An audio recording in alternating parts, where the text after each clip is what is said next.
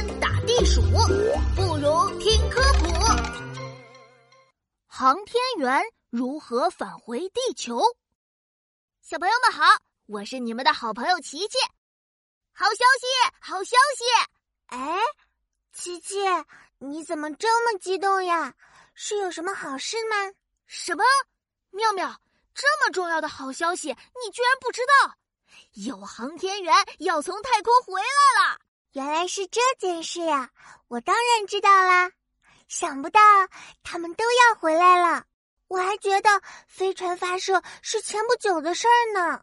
对呀，那天还是我们一块儿看的直播，结果妙妙你太紧张了，居然全程都是捂着眼睛看的。哼，你那天不也太激动了，一会儿站起来，一会儿坐下的，就跟小弹簧一样，可好玩了。嘿嘿，哎，不要在乎这些细节，我们还是关心航天员要怎么回来吧。这还不简单？当然是坐飞船回来啦。没那么简单，飞船返回地球必须经历重重关卡，对航天技术和航天员都是巨大的挑战。看来这次还是琪琪懂得多，快点跟我说说，宇航员回来要经历什么呀？跟我们出远门结束回家一样，航天员回来前也要先收拾好行李，把空间站收拾妥当，再带上要带回地球的东西，进入飞船的返回舱。那他们是坐飞船回地球的吗？是呀，飞船离开空间站后会降低飞行速度，唰，改变飞行方向。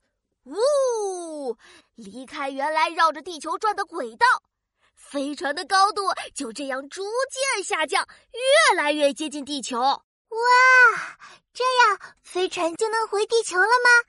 这还只是第一步。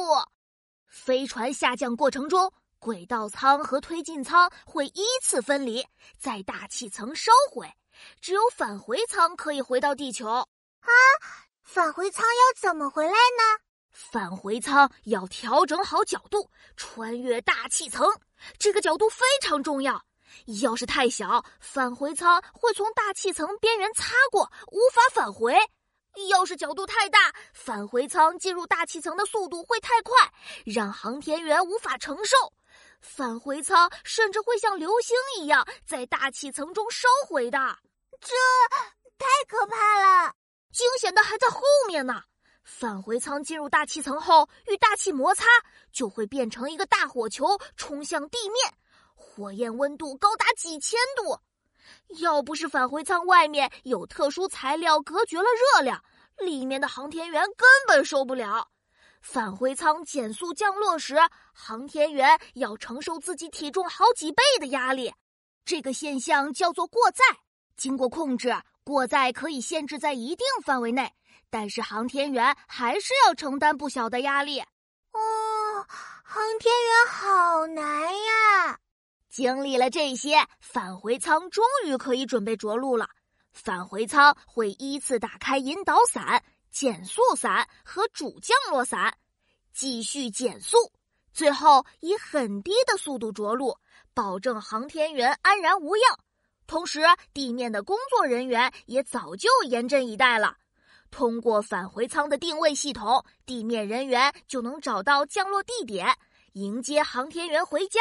欢迎欢迎，热烈欢迎！哎，琪琪，你这次怎么了解的这么清楚呀？当然是提前做了功课呀！我也想被夸懂得多嘛，嘿嘿嘿。